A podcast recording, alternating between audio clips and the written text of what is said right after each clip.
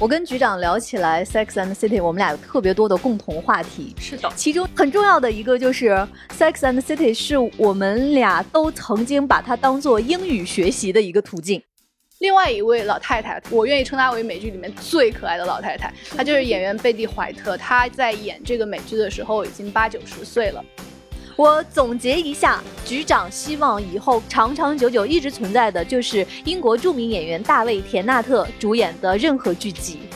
这三个剧呢，其实都是特别特别知名的剧。但是我发现啊，就是我想在办公室去推荐，然后我想单起一摊儿去聊这个剧的时候，没有人愿意跟我聊。大家好，这里是由未来事务管理局独家出品的丢丢科幻电波。今天是我们的星际茶话室，我是这一期的主持人老千，跟我一起搭档的有局长，大家好。还有文丽，大家好。我们今天想跟大家聊一个我们其实一直都很想聊的一个话题。嗯，加上呢，马上就是春节的假期了。嗯，是一个长假。是的。那在这个假期里面，我们就想给大家推荐一些可以作为你日常陪伴的一些作品。是的。嗯，所以我们今天就来聊一聊那些特别特别特别长的剧。哎，嗯，其实说到特别特别特别长的剧哈，就想先跟大家来界定一下什么是特别特别特别长的剧。对我们一开始呢想的是特别特别长的剧。怎么也得十三季、十五季的吧，少说应该十季起。嗯嗯，然后我们细数了一下之后，发现可能要把老千聊走了。不行，我们要留下老千。就是大家一直在筛选的时候，我发现我的那个小本本上的要划掉的剧越来越多，越来越多，越来越多。老千看过的最长的可能也就八季吧。对，我坚持从头到尾看完的最多就是八季。哎，你看，所以说就是首先老千看的剧呢都没有那种超长超长的，嗯，再一个呢就是有很多的英剧呢，它都没法这么比，它甚至不能跟人家这种八季八季的比，它都是一季一季的，对，一共三集，上中下结束。没了，嗯，对，而且一开始在聊这个话题的时候呢，本来我们还拉上了船长，船长从头沉默到了尾，说要不我先走了，就发现船长真的没有那么喜欢看英剧和美剧，看比较多的是日剧，嗯，然后在日番里面，他看的最长的呢是《机器猫》，《机器猫》呢，它不是按季分的，它一共有一千三百四十五话，它是话，嗯，是的，船长最后决定夹着他的电脑走了，对，所以呢，我们今天聊的内容啊，我们给自己画了一个小边界。就是我们主要会聊英剧和美剧里面比较长的剧，嗯，但是呢，英剧和美剧他们的播出的特点又是不一样的，是的。所以美剧呢，我们基本上会给大家讲一些八季以上的剧。那 英剧的话呢，基本上其实三季以上的都算是很长的英剧了。哎，所以说在我们今天划定的这些剧集里面，《神探夏洛克》首当其冲，也长，因为它有四季，有四季之长啊，朋友们。对，所以今天要给大。大家讲的就是在这样的一个范畴里面，那些很长很长的剧。是的，对，请不要用数字来框定我们的评判标准。我们主要是以呃给人的感觉、体感 来限定这个长。长 对，体感长，而不是数字长。这个确实啊，有些剧真的，我回头去一看，我当时觉得这剧老长、老长、老长了。回去一看，发现它没有多长的。给大家举一些例子，令人感到十分的震惊。比如说《破产姐妹》。Broken Girls，嗯，你觉得很长很长了吧？结果一查六季，是只有六季就结束了。而且呢，我必须要说啊，还有一个剧呢，我觉得特别长，甚至它，我觉得它陪伴了我学英语的绝大多数时光。而且我觉得它过于狗血，就是里面的人物剧情翻来覆去，它就是《Sex and City》，一个经典剧。结果它只有六季，你能想象 它真的只有六季？朋友们，我觉得这得十季以上往上走吧？不可能呀！而且呢，还有一个剧呢，是一个美剧动画，它真的是让我觉得我永远都看不完了。我每次从头开始看，看到我脑子已经被它搅成浆糊了之后，都还没有看完。结果这个剧呢，我一查呢，它只有七季，它就是传说中的飞出个未来 Futurama。对，总之我我看的剧呢，相对来说其实都非常非常的。长，而且今天我真正想跟大家推荐的剧呢，不是这些内容，是三个非常非常重口的剧。嗯，是的，我觉得这种重口的剧是在春节期间也非常适合看的。等下我会跟大家讲原因。嗯，局长说的我深有同感啊，就是我自己有一个印象中非常长的剧《绯闻女孩》，哎，就是这个也是在我的记忆中。他从高中到大学，我都一直在看，然后他翻来覆去的那个剧情，然后我一查，现在才六季啊，就是六季，对现在的剧集来说完全不长，但是真的他给我一种很漫长的感觉。我也觉得他好漫长。对，我们在聊的时候，我觉得说他至少得八季以上吧。对呀，但是他竟然只有六季，是的。但是他最后那种狗血给你撑的那种 没完没了感觉，没完没了的感觉。是的，是。还有一个我觉得非常非常长，但是。好像一搜也是只有六季的，是《唐顿庄园》啊，只有六季啊！对我也是昨天看了一下啊，只有六季，但是你从第一集就开始追，一直追到后面，就觉得延续的那个时间非常久了，因为你已经看了好几代的故事了 好几代人。对，我觉得其实还有一个就是跟《Gossip Girl》一样狗血，然后剧长无比、无比拖沓、无比麻烦的一个剧，就是《美少女的谎言》。对。结果只有七季，确实是还是很长的，是吧？老 线凝固啊，那还是很长的。对，因为我刚才说到《唐顿庄园》，就是按照如果英剧的标准，它能出六季，嗯，已经是一个王者，很少见的长剧了。对。那我们就具体来聊一聊这些长剧哈。我们其实，在聊这期节目之前呢，大家先碰了一下我们记忆中那些印象非常深刻的那些剧。我们发现一个问题啊，就是比如说刚才局长在说到《Sex and the City》的时候，你在回忆它的时候，其实它的长对你的那种心理的影响是，它占据了你生命中非常重要的一段时光。是的，是的，就是在这种特别重要的或者是很特殊的个人的记忆中，好像你的生命把它的。那种感觉给拉长了，是的，是的，嗯，就是也可能是当时看的时候想了太多，也有可能是当时觉得它很新鲜。所以你会觉得它比想象当中会更长一些。嗯，它有太强烈的这个时代特征。就是我看它的时候是刚刚本科毕业的时候，那时候还很年轻啊，然后刚刚步入社会，刚刚来到大城市来上班。那个时候的感受是说，哦，原来在城市里的女孩子是这样过日子的。嗯，啊，他们是这样上班的，他们是这样交朋友的，他们讨论的话题是这个样子啊，他们是这样结伴去咖啡馆、去酒吧的。然后我觉得它确实打。开了一些新世界的大门，嗯，而且我觉得那个年代比较印象深刻的是，杂志真的还很流行。对，杂志和报纸里面的专栏真的是让人觉得很 fashion，很有趣，很有时代特征的一个东西。有一些写专栏的人也格外的有趣跟犀利，所以一个写情感专栏的人在这个里面显得就跟时代的呼应感是非常强烈的。嗯嗯，我跟局长聊起来《Sex and City》，我们俩有特别多的。的共同话题是的，其中很重要的一个就是《Sex and City》，是我们俩都曾经把它当做英语学习的一个途径。是的，嗯，因为这个剧里面它的英语都特别日常。对对，非常口语，是的，是的。我觉得他，嗯，有他可爱之处吧。就是我觉得他对于我来说，当时的我感觉非常的新鲜，因为其实，在上学的时候，生活相对是比较封闭的，你是不太知道说一个年轻的女性。一个普通的上班族，他们平时经历的人生是什么样的？你也不太知道。说你换了一个城市之后，你有可能会面对什么样的朋友跟什么样的城市环境？你也不太知道自己身处在一个什么样的时代。就那个时候刚刚毕业，真的非常非常懵懂。我觉得看这个片子给了我很多的新感受。是，虽然说他当时的美国肯定跟我们所看到的中国的北京还是有很多的不同，但是你能看到很多相似之处。比如说纽约跟北京这样的。大城市啊，可能是国际上确实也当时大家都挺公认的，说是一个相对包容的城市，是一个呃可以从世界各地不同的文化背景聚集在一起，大家去呃在同一个城市生活，在探讨完全不同的文化，在碰撞出新的火花。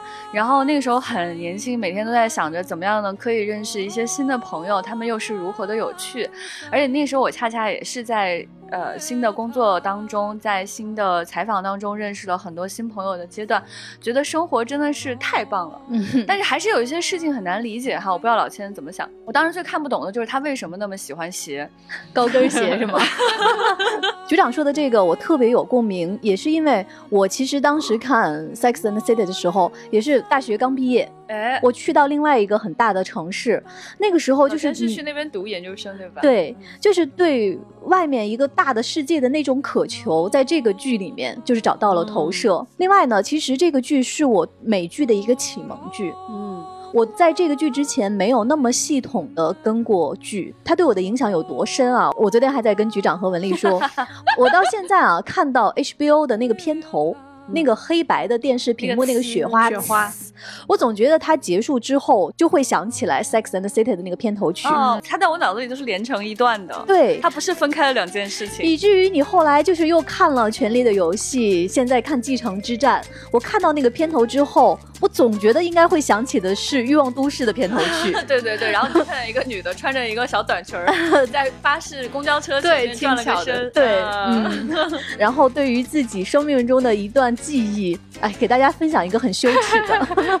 刚才说到学英语，我给局长和文丽讲，把他们俩笑的，就是因为拿它来学英语嘛。因为这里面 Carrie 是一个专栏作家，是的，他在每一集的结束都会写几笔自己的评论、自己的感受，对的，他的一段独白。然后那个时候，有时候我就会把那些话给抄下来。真的太好笑了，羞耻往事。对，就是为了学习。但是我我也有相同的体验，因为我想说的是《绯闻女孩》，就是她的那个。你看，这就看出年龄差了。她的那个朋友们，我先垫一句啊，就是这个《Sex and City》，它确实是一个比较古早的剧。然后我们可以认为说它开创了某种类型，对，就是它开创了，甚至说你可以认为是一个格式，就是四个性格不同、长相不同、穿着不同、背景不同的女孩子，然后她们在一起碰撞出的一些火花。都市里面的情感纠葛，对对对，情感纠纷，对，就是你在你在那个后面的很多的剧集当中都可以找得到《Sex and City》的影子。我说的后面的剧呢，就比如这个《Gossip Girls》绯闻女孩，就是我是从高中的时候开始看，但是高中的时候，说实话。看的不多，毕竟就是有家长管着我。我大量的接受美剧的输入是在我本科的时候，就是那个时候就是疯狂的看什么《绝望主妇》啊、《绯闻女孩》、《蛇蝎女巫》这种，然后也跟本科的室友一块儿看。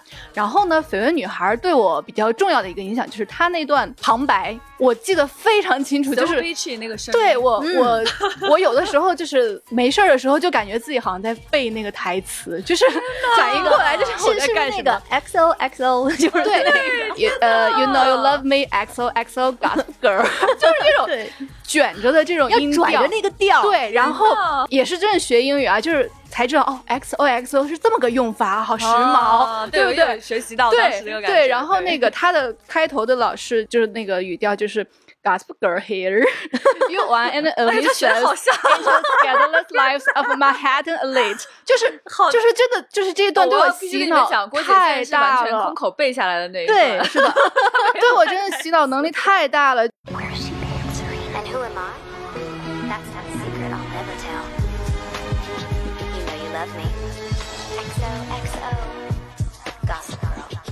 配音的那个演员是 Kristen Bell，他也是非常著名的那个配音演员和演员。然后呢，他讲话一直都是就是他配音一直都这个调调的。然后我当时在看《绯闻女孩》的时候，这段就一直洗脑我。然后我看《绯闻女孩》的时候，对于他们的各种剧情，也就是追的非常紧的，以至于现在大家看美剧的朋友知道，《绯闻女孩》又重启了。他又对他又拍了新版，就讲的是现在的现在的曼哈顿的那一堆富二代的故事。哦，我想起来了，就是不是以前的演员，对，换了一波是 HBO 拍的，原来的是 CW 台的。然后呢，我现在在看新的《绯闻女孩》，我就心想，这都是什么事儿？这是在干嘛？这群小孩在干嘛？对对，就是这种感觉。因为因为人生阶段完全不一样了。我高中初中的时候看，还觉得他们天哪，他们的生活好复杂，好狗血。然 后学习的时候还要。谈恋爱，谈恋爱。对，我们我们中我们中国人看这种就觉得他们不学习的嘛，对，关注重点就是这个。然后现在在看新版的时候就觉得。天哪，他们能不能 就是 focus 在学习上面？在学习。而且现在的剧，因为我最开始看美剧的时候是没有二倍速这个功能的。嗯，对。就是像哪怕是《绯闻女孩》，然后《绝望主妇》这种，它会有很多类似重复剧情的剧，我也不会用二倍速看。当时就没有这个概念。但现在的剧，很多人就是都知道，可能就是会二倍速，尤其是奈飞出的一些很多的新剧，基本上都是二倍速开始看才会比较容易接受。然后那个时候也是我。看的最多的美剧的时候，养成了我每周同时有个七八部美剧在同时在追的那种状态。你不会记混吗？就是我不会记混，因为当年的那个美剧啊，它有那个排播表，它每周一更啥，周二更啥，周三更啥，就是就是我会蹲点去看那个视频，然后呢。我大学的时候，像已经更完的剧啊，就是像《粉女孩》，然后那个《绝望主妇》这种，就是我在快速的时间内把他们都看完的那种。然后养成开更的习惯的呢，就是《摩登家庭》，然后《无耻之徒》、《神探警探》这种这种剧，等于是我从我的本科时候一直看到前两年的，就真的是对我来说是陪伴了非常非常长的一段时间。但是我现在算起来，《神探警探》也才八季，然后像《摩登家庭》和《无耻之徒》是真的很长的，是十一季。就相信跟我一块儿来追这。两部剧的朋友们也会有相似的感觉，就是你真的是从你上学的时候看到你已经工作了之后，太漫长了。对的，对的，对。其实十年的时间啊，你就觉得很难想象。对，十年对于一个人的一生来说，其实是很长很长的时间。但是恰恰就有一些剧，它可以更那么久。对，因为我们现在讲到的这个 season 季，它实际上讲的就是每年有一次的更新，大部分是这样。对，大部分是这样。对，所以说这样的话呢，你就会觉得非常可怕，就是你会看到那个演员，他也逐渐的脸也变了。长大，然后他的气质也变了，然后剧情为了让这个十几个人、几个人还能来回更新，剧情也越来越看不下去了。是的，可能你对他的那种挂念已经完全不是你一开始的那个原因了。嗯，你完全可能只是有点在乎里面那个角色后来怎么样了，但是你可能一边骂一边生气。对对对，我感觉我可能就是养成了一种习惯，就是我每周必须要知道他们的新进展的那种。虽然我看完之后也是觉得啊失望，但是我觉得。可能也是因为自己的那个境遇变了，就是跟当时追剧的时候不是一个感觉了。对对对，就像我觉得，比如说像刚刚我们提到的的这个《Sex and City》，嗯你像呃，我最早学英语的时候看的是《Friends》嘛，像之前我们隆重的跟大家聊过《Friends》，《Friends》真的太好看了，《Friends》很长哦，它有十季。那么《Sex and City》在当时几乎是同时代非常非常成功的一个剧集，这两个剧都可以说它是非常有划时代的意义的，开创了一个新的一个一个类型，像我们后。来说的 T B B T 就是《生活大爆炸》，它就是一个完全的去复刻 Friends 想表达的那种感受，只是它的人物的那个数量有所变化。那它后来 T B B T 也非常的成功，演了一共演了十二季，还有更多更多啊，甚至还有一些中国的剧集，大家都是在学这个 Sex and City 的这个风格。那么你刚开始看到的时候，可能你选择的原因是非常盲选的。因为是别人告诉你说这是一个很红的东西，它是一个可以学英语的东西，你就选择它了。跟我们今天选美剧的原因是不一样的。对我们今天选美剧的原因，可能是我知道这个演员，或者我喜欢这个剧情，或者说我相信的是 HBO 而不是 Netflix，或者是别的什么原因。总之，你是通过一系列的理性思考和大量的信息的筛选，你去选择说我去看它的。但是其实，Friends 和 Sex and City，我觉得几乎对我来说是没有选择的。就我那个时候能看到的东西是相对少的，是的。然后它又是很长的，然后它又是一个在学英语方面格外合理的一个存在。对。但你现在去看它的时候，你会觉得它时代性过强。比如说，我觉得在《Sexy City》里面，它所表现的那种女性的那种开放，其实在当时来看是绝对先锋的，绝对有穿透力的。他说的每一句关于情感的那种话。就是老千会抄下来那些语言，在当时绝对是突破时代的，每句话都是，甚至你可以认为是有点刺耳的。但你在今天来看，你就会觉得有些话是是有点过时的，他的有些观念是你觉得有点难以接受。是的，你难以接受它的原因不是因为它是先锋的，是突破性的，而是因为它是属于过去的。对，而且有些他当时看来格外先锋、绝对先锋的一些做法，你今天来看就觉得啊很普通啊，就是已经进入到大家的日常生活当中。中了他的一些选择，在什么时候你对这个事儿感觉特别明显哈？就是前两天我终于看到了《Sex and City》后来拍的那个电影，我再也不能直视了，就觉得你们俩都这么大年纪了，结个婚嘛，就赶紧结吧。这前前后后还打成一团，那么抓马，太抓马了。然后还要去演那种灰姑娘水晶鞋的那种那种桥段，就是我不得不说，十年以后我还是很想 Carrie 说，我还是看不懂你为什么那么喜欢高跟鞋。我最大的变化是在十几年之后，我。完全不能接受，Carrie，你看上 Big 什么？还是没有看懂，对不对？而且就是我真的是后来到了那个电影，我才知道 Big 的真名。我最喜欢的那个她的男朋友是 Aden，哎，我也喜欢 Aden。哦，原来这样啊！对我，我其实当时看到他离开 Aden 就特别特别难愤怒，愤怒，对 啊。对我上本科的时候，那个时候就是拥有了自己的自由上网的时间之后啊，就 就是想什么时候上网就能什么时候上网。哎，对，以前在家是不允许的。对，我可以周末把电脑摊在我面前看一天都可以的。那个时候呢，我就是。发现了哇，有这么多美剧，不管是已完结的、在更的，就是很多很多，很幸福，就感觉我的生活有救了。我的生活这么丰富，能够一直那么看下去。然后呃，那个时候追的剧呢，就是现在可能大部分情节已经记不清了，但是你看到那个剧照或者是海报，就能想起来，我当时可能是跟室友一块在讨论这个人，或者是我可能下课了之后就想冲回去看这么一一集剧的那种感觉。对，所以这个就是我们在这里想表达的。就有些剧它已经完结了，可能到最后你都不会觉得它好看了。是的，对，但是你还是很怀念它，可能更多的是怀念那个时候看这个剧的自己和自己那段时光。是的，是的。那我们接下来。就说一说那些我们从头到尾一直都在看的很长很长的剧，有哪些想推荐给大家？局长刚才说可太多了，对。局长刚才说他今天要推荐三个非常重口的长剧。对的，呃，这三个剧呢，其实都是特别特别知名的剧。我觉得听众里面可能有的人看过，但是我发现啊，就是我想在办公室去推荐，然后我想单起一摊儿去聊这个剧的时候，没有人愿意跟我聊的。对，首先呢，我要先推荐一个长达十五季的剧，它叫做《Supernatural》，被翻译成“邪恶力量”。对，就特别怪力乱神的意思。嗯，对。然后这个剧呢，实际上你想能更新十五季，而且是一个完满的大结局，同学们，它不是烂尾了，它是完满的结束了。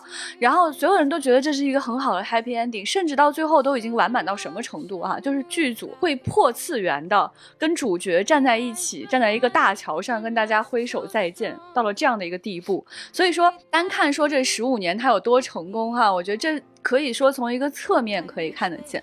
然后 Supernatural 呢，其实在美剧领域其实非常非常的知名。还有一个侧面，我要向大家证明一下哈，就有一个同人网站上最红的那一对，就是这里面的主角。但是呢，他不是那个最主角的两个兄弟俩，他是里面的其中一个哥哥叫 Dean，嗯，和。他们的一个朋友是一个天使，叫 Castillo，大家管他叫 Cass。所以 Dean 和 Cass 呢，是后来我看完这个剧才知道，在全世界范围内目前最知名、最火的一对 CP。Anyway，这个剧情讲的是什么呢？它讲的是就是哥哥和弟弟两个人是亲生的兄弟，Sam Winchester 和 Dean Winchester 两个人，他们两个人呢是继承了一个家族的一个事业，就是驱魔。对驱魔，对，跟一般大家意义上看见的驱魔还不太一样，他真的就是打怪，然后他会打所有的怪，就是一开始他们最第一季的时候是一些都市传说，再往后呢就开始打圣经里面的怪，再往后呢就开始打圣经里面的神。再往后呢，就开始打世界各地的神，埃及的呀什么的，就是大家 完全不放过。对，所以大家可以想象，在这十五季当中，他的世界观不断的在拓展，从一个非常局限的，就是讲那种什么白衣女鬼、红衣女鬼那种水平的故事，一直打到了天使是他们的好朋友，然后跟上帝拍板这样的程度，而且向你揭示了上帝是谁，多重宇宙是怎么回事儿，上帝的秘书又是谁这样的一些问题，所以可以说他的世界观的这个拓展。程度是非常疯狂的啊！有一段时间呢，丁呢还跟那个地狱之王成为了好朋友，他的名字也叫 Crowley，就是大提提在《好兆头》里面的那个角色。OK，Anyway，回来说为什么很想跟大家推荐这个剧呢？就是首先它真的够长，而且我可以向你保证的是，在这十五季当中，你会非常非常在意主角的心路历程。你会非常爱他们，你会非常在意他们接下来会怎么样，他的心情好不好，他有没有朋友照顾他的人是不是去世了，他的朋友是不是还回得来，这样的一些问题，就是他其实表达的是更多的是是亲情和友谊这样令人非常非常感动的主题。这也是为什么我觉得这样的重口剧情其实蛮适合你长期观看的，还有陪伴感。还有一个呢，是我非常喜欢的，就是因为这个剧他们越玩越拖了，就是十五年来他们把所有的可能性都穷尽了，所以他可以在每一季当中有一集用来瞎胡搞，哦，彻底的瞎胡搞。比如说他有一集就是彻底破次元了，破到什么级别呢？就是天使跟他说：“你拿这个钥匙一定要藏好。”啪的一下把他们打出去，然后他们就从玻璃里面震碎出去了一个平时常见的狗血剧情。但是他们掉在哪里呢？他们掉在了自己的片场。就是站起来拍拍土，发现那个导演和制片人跟他们说咔，然后他们两兄弟特别懵逼，谁？啥？咋了？在哪儿？然后他们见到了他们的好朋友，就是那个天使，但他见到的是演天使的那个人。嗯，他那个人呢，还就作为演员本人，他一直在发 Twitter，就是这样的一个剧情。然后他们还得想办法再回到那个次元。嗯，还有一集呢，是他们去演一个就是那种黑白的侦探片，然后完全就是那种黑白起范儿。然后他就会上那种过去的那种字幕，用过去的音乐，以及说还有一些剧情呢，他就是像拍老式 MV 一样，就放了歌之后，这边淡出淡进，就是在这个剧情当中啊，你可以看到他整个主创人员是玩的非常欢脱的，而且他们特别的自信，说观众一定 follow 他们的任何想法。我觉得在这个剧里面，你能看到所有的对这个世界疯狂的想象。嗯，特别特别的可爱，而且我相信你们一定会非常满意最后的这个结局。如果你对圣经的故事跟美国人在看世界各地的神话故事、怪力乱神这种观念很好奇的话，其实也可以看。所以这个剧情呢，大家看的时候呢，要有一点点心理准备哈，一些画面还是略有重口。嗯，我想知道局长，这个十五季的剧，它是一季一个完整的故事，还是说每一集都是一个小故事？它基本上是每一集有一个故事，这个问题特别好，就是它基本上每一集解决一个事儿，但它每一季有一个长线啊。就比如说这一季可能你的大 boss 会是一个什么人，比如说你这一季大 boss 可能是 Crawley，你这一季大 boss 可能是上帝。对，大概是这么一个意思。所以，其实你从长线来看的话，我觉得如果你是一个创作者的话，你会非常好奇他是如何一步一步的拓展他的世界观的。嗯，那我觉得局长的这个推荐就特别特别良心。它十五季，但是呢，你不会觉得很吃力，你可以拆着看。对，可以拆着看。嗯。对，而且你会在里面感受到的是，每一集打得非常的精彩，都会给你一些新鲜的感受。另外一个呢，就是你在长线来看的话，这两兄弟和他的亲朋好友陪伴着你，你会感觉到非常满足。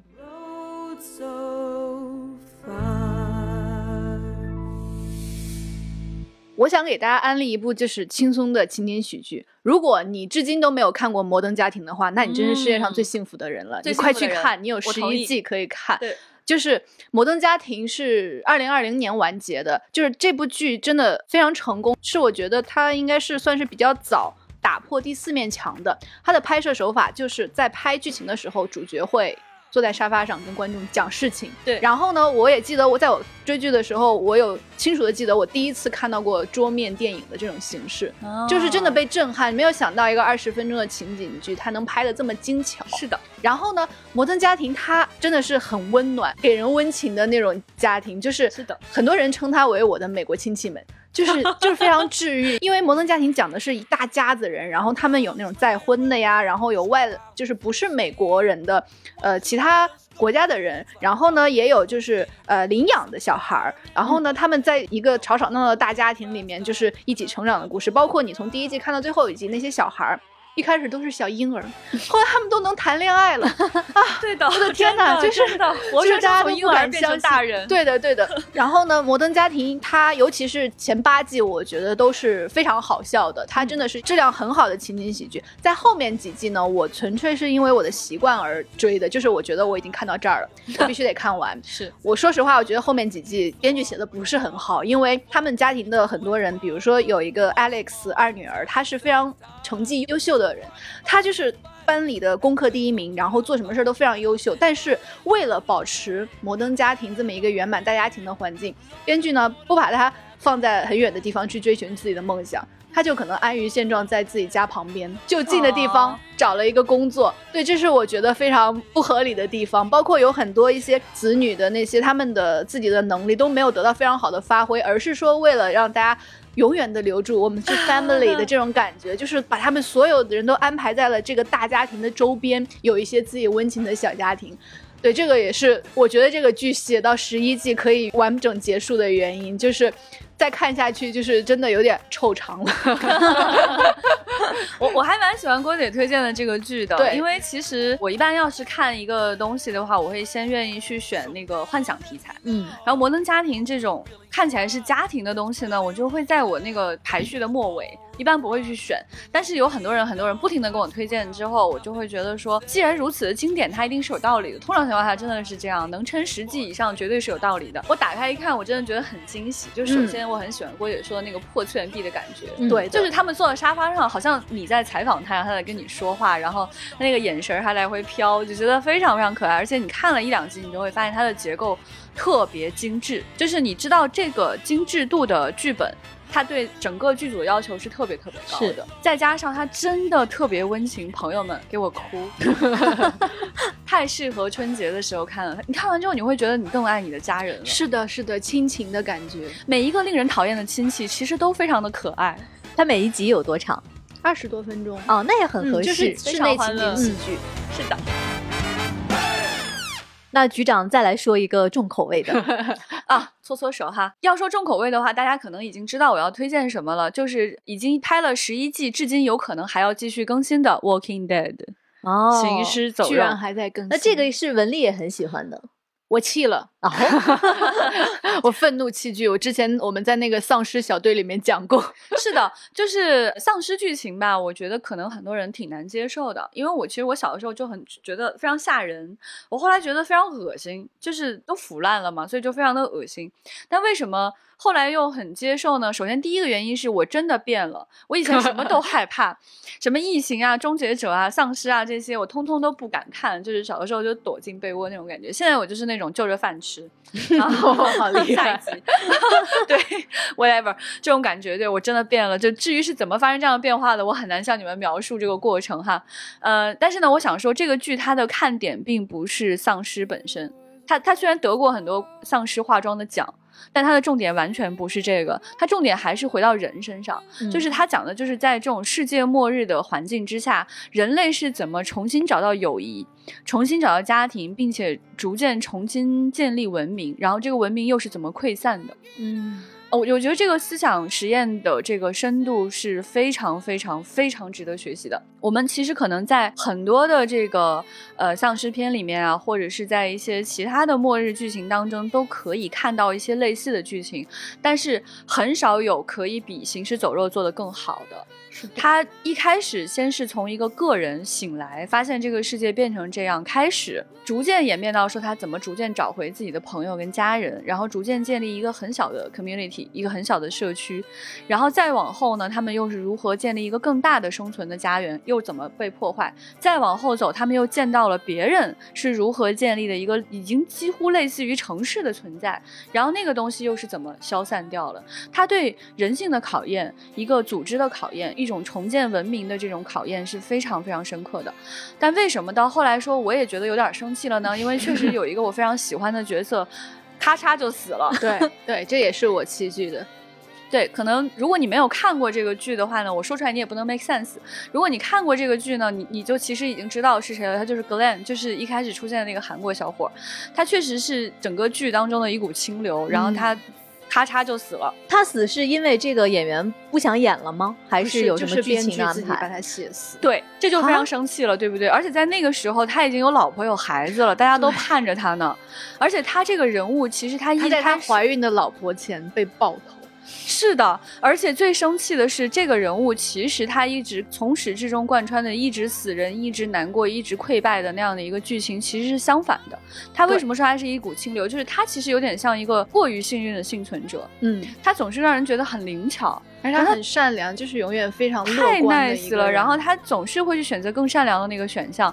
他总是会在奇怪的环境当中，在最糟糕的环境当中 survive 下来。你对他的感觉就是他确实是这个世界的一个 bug。好吧，他死了。他死了之后，我觉得这是编剧对自己这条线极度不负责任。他应该守护这条线的。这条线我觉得对人性来说其实是非常重要的。但是到那个时候，编剧可能觉得写无可写，拉倒。我需要一个爆点，那就这样。这一季我要把你们拉回来给我看，他给我死。我觉得是这种感觉。所以我有时候很讨厌美剧又臭又长的原因就是这样，就是当它变得很长了之后，它其实有些剧情又不得不去将就着你去看的时候，它就做出了一些奇怪的选择。是的，是的，它为了收视率，然后为了话题度，是会有一些会它就的一些对，会有一些它不属于这个剧一开始创立初始的那个剧情线出现。是的，是的，呃，但是这个剧还是非常想要去跟大家推荐的原因，就是如果你愿意看末世片，或者你对僵尸片真的很感兴趣的话，这个剧集它无论后来发生了什么，它都是你不容错过的一个存在，它是一个不可以被忽视的存在。对，大家还是要提醒一下啊，它真的还是挺重口的。如果你容易受到惊吓呢，还是不要看。对，而且我之前跟局长聊这个弃剧的原因，然后呢，我发现他当时也去了，但是我没想到他继续又捡回来看了。我跟文丽说，我愤而弃剧，后来我还没有出戏，我打开看了。我这个人就是很容易坚持到最后。对，局长有一个特点，这个电影和剧，它不管有多差，他只要打开就得把它看完。我必须得把它看完，我要看一下他最后到底怎么了。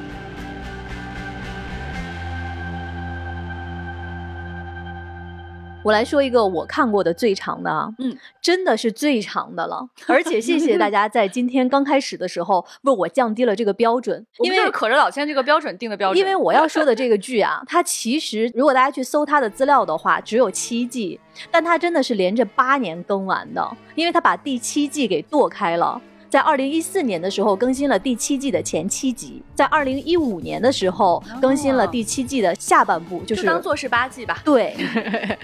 这个剧就是我其实，在之前的节目中给大家提过的，我最爱最爱的美剧《广告狂人》。哎，我看了一下，在去年底的时候，最爱的美剧是吧？就是英剧之外的一个啊，是的，哦哦，明白了，那明白了。我看了一下，在去年底，BBC 邀请全球的几百位影评人，他们选出了二十一世纪的百大剧集，《广告狂人》是排第二名。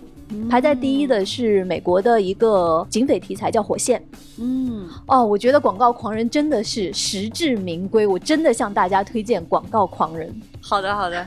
广告狂人其实你听这个名字啊，其实它的英文名字是 Madman，就是发疯的一群人，疯狂的一群人。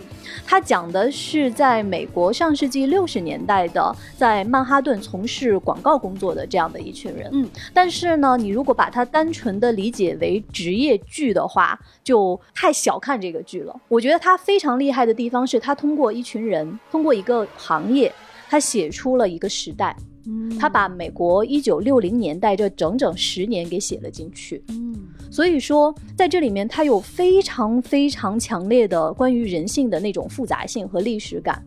而我说的这个历史感呢，它又不是那种啊，你像看历史剧一样的那种感觉。它确实是把六十年代发生的非常多的事情，比如说关于女权运动，嗯，关于美国的黑人运动，嗯，还有就是包括人类登月。包括肯尼迪遇刺哦，就所有的这些重要的时间的节点，全都融入到了这个剧里面，有意思，非常非常厉害。另外呢，就是我为什么说它作为一个以一群职业为代表的人来讲的一个剧，你如果想去看广告创意的话，它当然是里面有非常非常多很精彩的点。如果大家现在去搜一下，比如说这里面的捷豹广告。就真的是这个剧在播出之后，有好多人问这是不是捷豹车的一个植入？是吗？就是它这里面的创意太精彩了，其实不是哇，是编剧原创的，太厉害了。所以这个是非常非常好看的一个地方。另外呢，我觉得它非常好的一个地方是我刚才说他写了一群人和这群人他的家庭，你能看到人在社会中人性的那种丰富性和复杂性。嗯。呃，我在看这个剧，我每一集它都能告诉我一些你在职场中应该和人怎么去沟通，怎么去打交道，你应该怎么去面对你的家人。而我们自己内心真正想要的那个东西是什么？这个剧全都交给我了。所以刚才局长和文丽在推荐你们喜欢的剧，有一些代表性的事件或是怎么样，我发现我没有办法给你讲《广告狂人》哪一集特别有意思，因为它是整个七季下来，它是一个连续的剧情，但是它没有一个特别突出独立的事件，所以这个也是我觉得这个剧作特别厉害的地方。他写了那么多人他们的生活的日常，嗯，所以我有。有时候在想，我觉得这个剧有一点点像毛姆的小说《刀锋》，就是有不同的人生活在这个世界上。那在最后，当这个剧完结的时候，每一个不同的人都得偿所愿，拥有了他们想要的那个结果。所以这个真的是特别特别推荐给大家的剧，可以去看一下。在豆瓣上，除了第一季，我今天查了是八点七分，后面几季全都是九分以上。哇，所以它是一个完满结局的一个剧，对吗？在我看来，或者是在观众看来，它给了每一个人都想要有的那个结局，包括这个主角，他最后是以一个可口可乐的著名的广告结束的。哦，非常非常好。想看了，有意思。其实写广告这件事情，我觉得蛮有意思的。广告其实是一个时代的脉搏，嗯，广告它就是这样一种，就是跟时代贴得很近。这是为什么它跟历史贴的那么的近？是的，你要摸得准大众在想什么，时代最强的那个声音在说什么。对，所以这个其实有一个背景知识可以给大家介绍。因为一九六零年代在西方的世界，它兴起了消费主义，嗯，而在那个时候，广告人，呃，你可以理解为就是在。计算机刚刚兴起的时候，做 IT 行业的那样一群人，他们代表着最有活力、最有创意、能接触到最先进的技术和产品的那样的一群人，并不只是这样一群职场精英，这里面还有全职妈妈。这里面还有从小镇上来到曼哈顿大城市打拼的姑娘，也有单亲母亲，还有很想独立的职业女性。嗯，所以她就是看到了这个时代的万花筒。这个我有被安利到，我也被安利到，对，加入了片单。它里面的主角 Don Draper，我昨天给局长说，他其实就是《好兆头》里面演大天使的。嗯。大家应该怎么叫他？火腿叔是吗？John Ham，Ham 叔，火腿叔。对，所以这个剧对我的影响就是，以至于我现在看他演的所有的角色，我都觉得他是 Don Draper。OK，在我理解你的心情吧。我看大题就觉得都是博士。在这个剧完结的时候，John Ham 终于获得了艾美奖的最佳男主角，特别有意思。他当时在现场，当他呃这个奖项宣布的时候，他是从自己的座位上站起来，他故意就是做出了一个一步一步爬到了舞台上，因为真的是连续提名了七年吧，还是八年，最后终于拿奖。我觉得像你说，就是像他这样的一个演员的那个气质，确实也。很适合演大天使，就在《好兆头》里面。同时，我觉得大天使其实是一个有威严、有地位的一个角色，所以也有可能是因为他曾经有过这样的一个非常成功的剧集，大家非常认可他在剧这个领域的地位，才会让他去演一个这样更庄严的一个，或者说更有威严的一个角色。是，哦，再补充最后一点点，它的视觉非常非常的精致。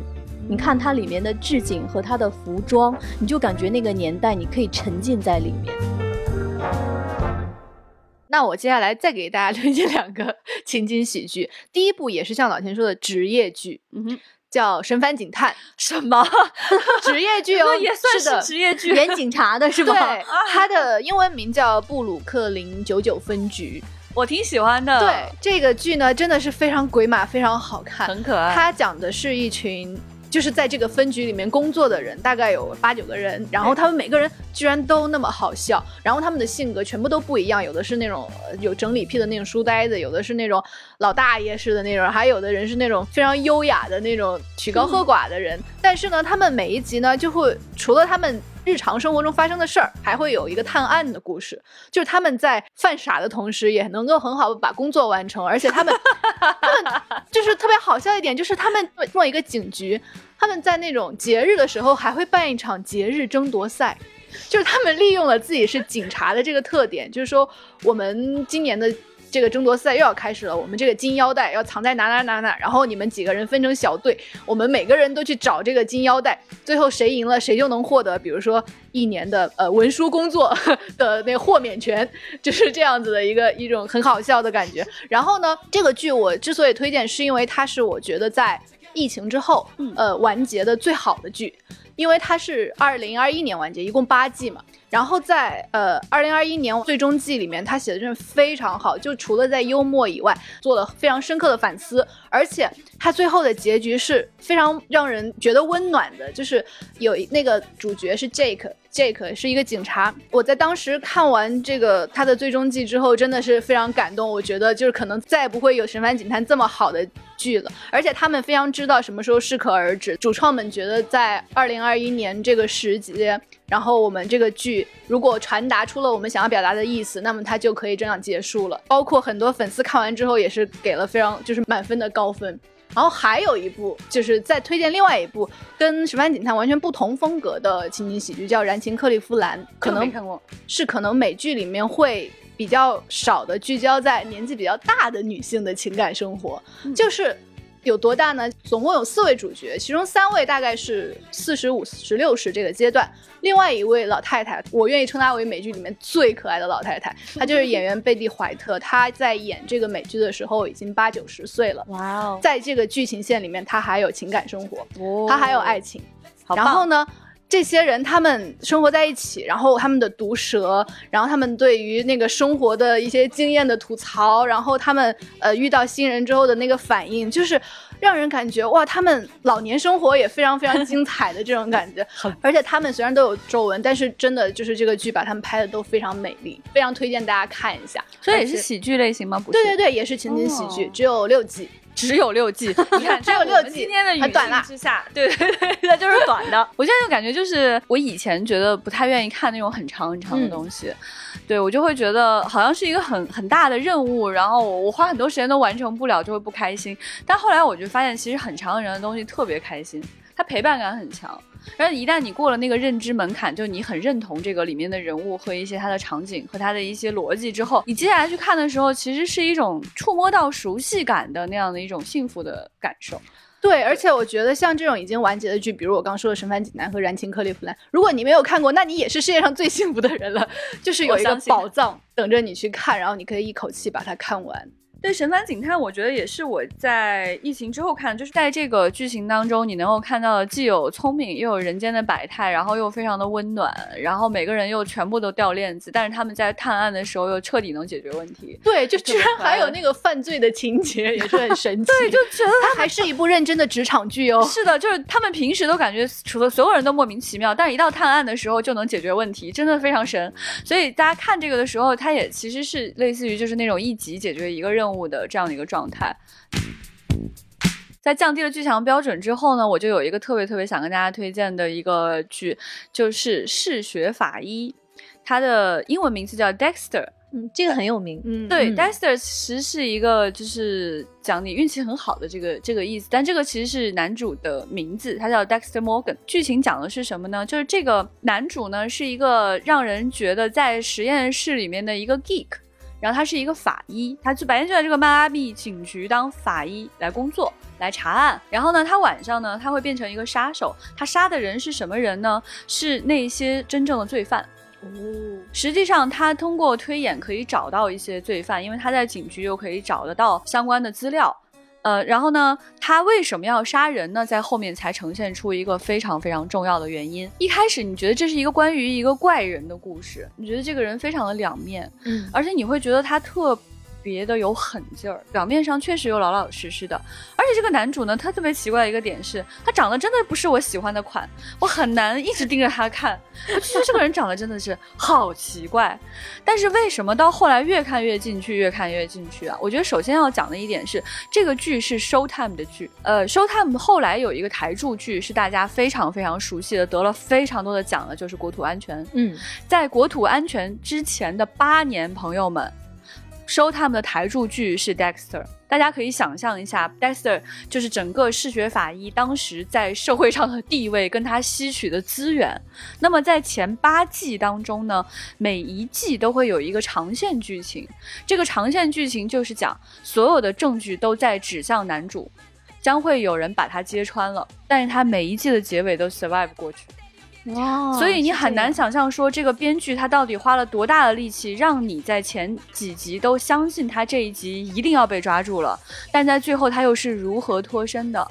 嗯，更重要的是他有一个更长线的剧情，他其实讲的是一个没有办法长大的人，后来是逐渐如何认识到社会、亲情、爱情、友谊这些问题的。他讲的这个人呢，实际上他的男主在第一季的时候就会向你揭示他到底为什么会杀人。那在这个过程当中，你也会看到一个人就是因为非常严重的童年创伤，没有办法跟这个世界发生连接的这样的一个生存状态。他又要如何重新去认识什么叫友谊，什么叫亲亲情？我觉得这个剧情。其实是非常适合在思考一些问题的朋友来看的。嗯嗯，它其实会让你重新去想，是什么什么是你生命中重要的事情，什么是你其实你觉得你理解，你觉得你拥有，但你其实没有理解的事。嗯。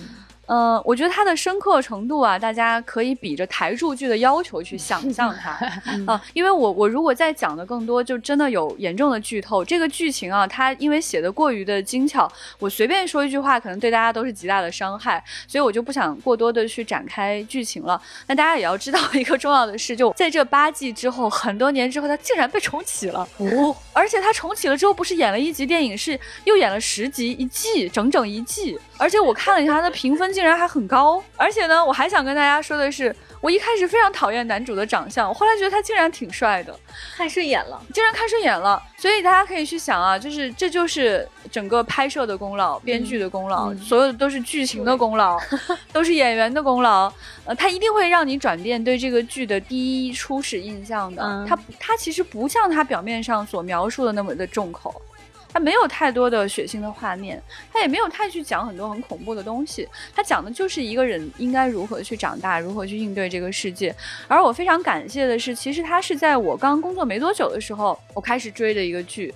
我觉得它让我重新想了很多的事情。嗯，你不要觉得自己拥有朋友、拥有家人、拥有爱情，你就真的懂得这些事情。因为我没有看过《嗜血法医》，但是我听你的分享，我觉得它和《广告狂人》是在某种程度上有点像。都是职业剧，表面你看他讲的是一种职业剧，杀手这个职业吗？表面你看他讲的是一种职业，但是这个只是这个剧的一个注脚。是的，它只是它的一个底色，但它其实想告诉你的是人对于爱的理解、情感的选择，对，究竟会变成一个什么样的人？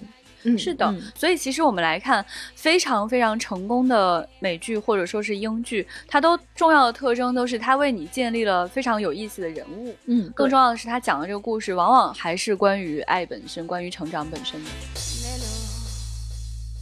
刚才局长说《嗜血法医》之后就是《国土安全》，《国土安全》是我从第一集就开始看的一个剧，但是我看到最后，我最后一季弃了。你都看到最后一季了，演了几季？它没有那么长，应该是五季还是六季？但是我最后弃了。你很强，我看到第二季就不行了。就我有一些剧是这样，就是我没有办法在最后跟这里面的角色达成一种默契和共识了。是的，嗯，他虽然还在演，但是我没有办法坚持下去。我们刚才分享了我们各自都非常喜欢的那些很长的剧，但是大家。注意到没有？刚才局长说了几个，都是重启之后，我们就是内心崩塌，他已经完结了。当我们看到他在卷土重来的时候，呃，不太行。所以我很想问局长和文丽，如果就是现在啊，你们正在看的剧，或者是已经完结的剧，你们还希望哪些是重启，或者哪些能够长寿一直拍下去？我觉得首先第一个呢，肯定是《神秘博士》。嘿嘿嘿 虽然我们刚刚都说到，一般的英剧一季只有三集，而且通常只有一季。对，有三季以上的都是了不起的剧。可是我们《神秘博士》一共有几季呢？告诉大家，我们新版有十三季，旧版的居然有二十六季。哇哇哦！五十年的剧情真的是不得了，不得了！哎，所以我还是希望《神秘博士》可以一直长长久久。对对对，而且在《神秘博士》的就是在新的这一季当中啊，他拓展了他自己的世界观，就告诉大家说他为什么可以重生十二次以上。所以我感觉后边就不要脸了，就是接着演了，没关系，我们再重生多少次都是没问题的。哎，对的，我觉得他不会完结的，他要是完结了，丢丢可怎么办呀？是呀，英女王会怎么想啊？英国人可咋整啊？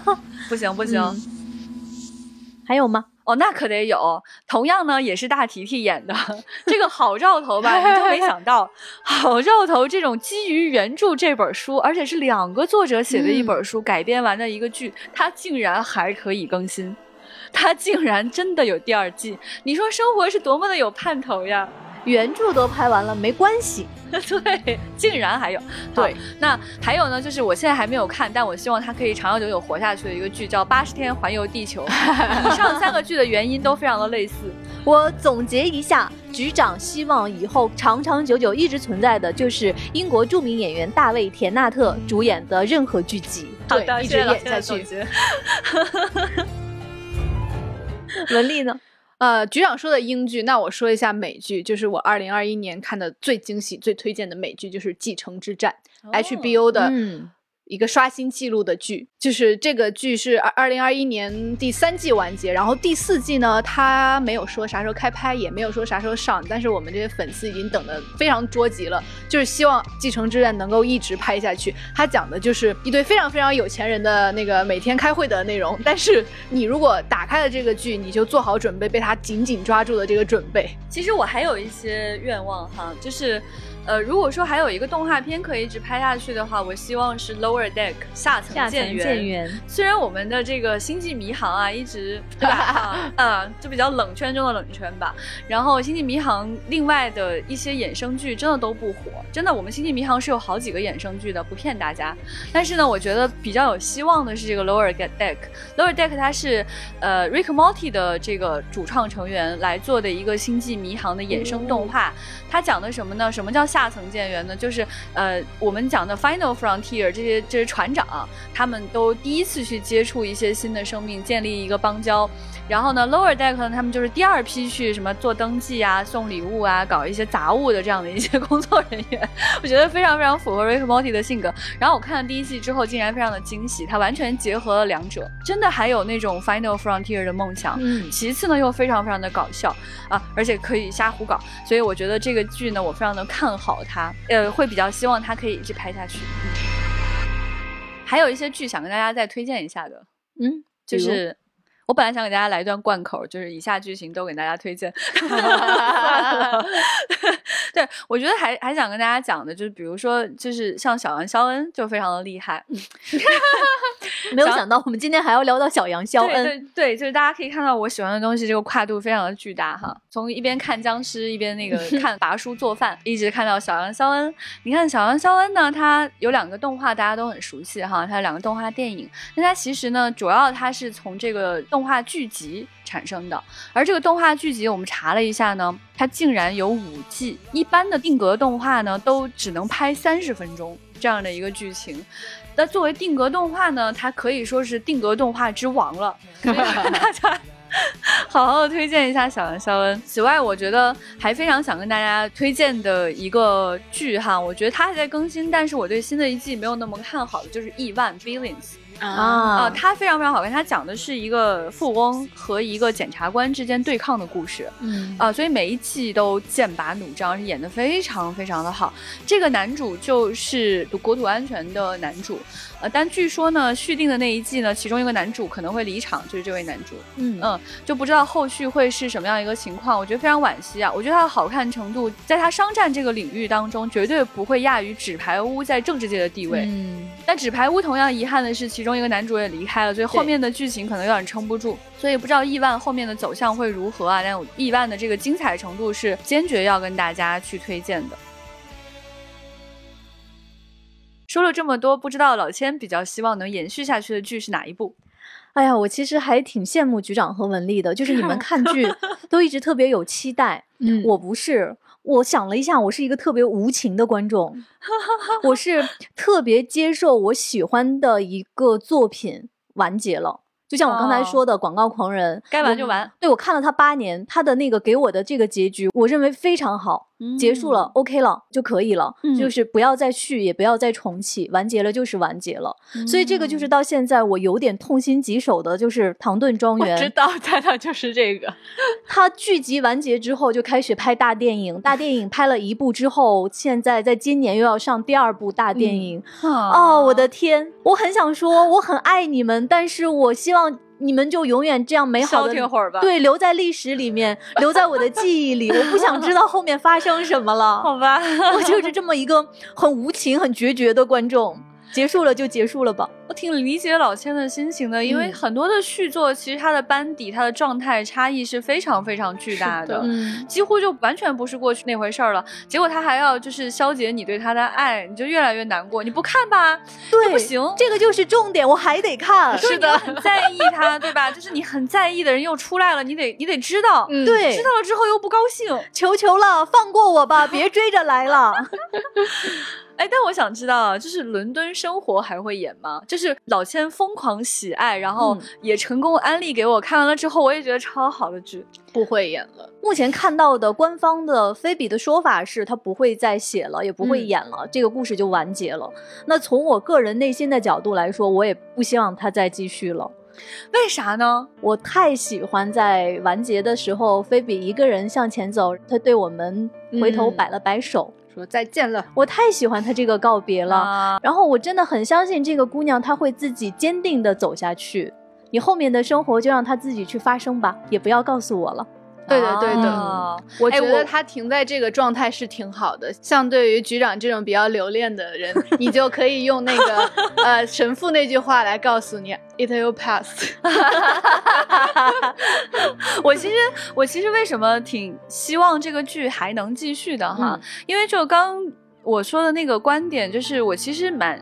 想要看到一些女性在都市中生活的样子，我明白。我特别特别想看到这样的样子，但我过去看到的是《Friends》，那个时候我还在上大学，然后我觉得那个生活离我太遥远了，然后我觉得可能有一些些共鸣，但其实非常的遥远。后来看《Sex and City》，觉得这么狗血。啊，我的天，对，然后再往后看呢，就比如说像 Gossip Girls，我当时已经很大了，我不会觉得高中生的生活对我来说有吸引力，就包括说像吸血鬼日记，我觉得哦太年轻了，就虽然人长得很好看，但是他跟我没有关系。再往后看，你说像这个艾米丽在巴黎，就觉得哦我的天，这又跟我有什么关系？是在干嘛？是的，是的。然后你说这种呃纸牌屋 Billions 又又跟我又更加毫无关系。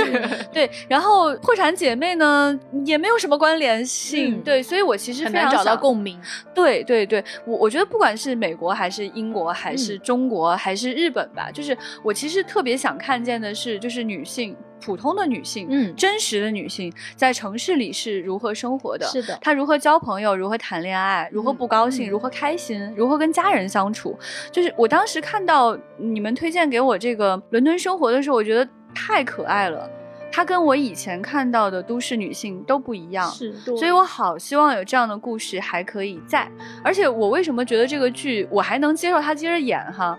因为我觉得她太聪明了，嗯，我觉得她有能力给我惊喜。